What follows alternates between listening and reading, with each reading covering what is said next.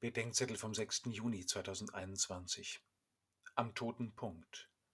Markus 3, 20 bis 35. Der schlimmste Vorwurf gegen Jesus lautet, er gehöre selbst zu den bösen Mächten, die er bekämpft.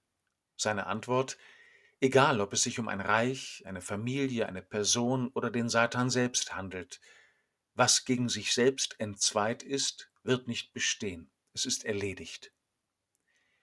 Die Kirche scheine an einem gewissen toten Punkt angekommen, schrieb Kardinal Marx letzte Woche. Vielleicht hat das Ankommen an einem toten Punkt auch mit ihrem Entzweitsein gegen sich selbst zu tun, mit dem Entzweitsein zwischen dem, was sie vor den Menschen scheinen und dem, was sie von Gott her nur ungern und geniert sein will, mit dem Entzweitsein von Christen, Priestern und Bischöfen in Teilzeit und mit Vorbehalt eines privaten Zweitlebens.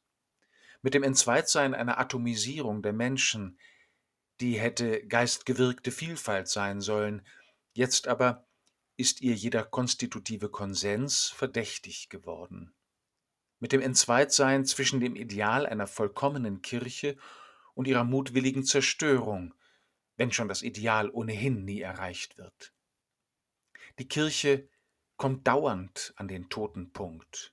Hier scheiden sich die Geister und hier wird sie geeint. Gerade das Ankommen am toten Punkt bewahrt sie vor dem Erledigtsein. Ich teile die österliche Hoffnung des Kardinals, dass der tote Punkt zu einem Wendepunkt wird.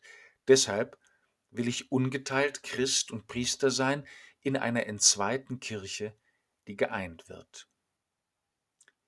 Ich wünsche nicht, dass die Kirche vollkommen ist, sie ist lebendig, schreibt Georges Bernanos. Gleich den niedrigsten, den ärmsten ihrer Kinder schleppt sie sich aus dieser in die andere Welt. Sie macht Fehler, sie söhnt sie, und wer für einen Augenblick den Blick von ihrem Prunk abwendet, hört sie mit uns in der Finsternis beten und schluchzen.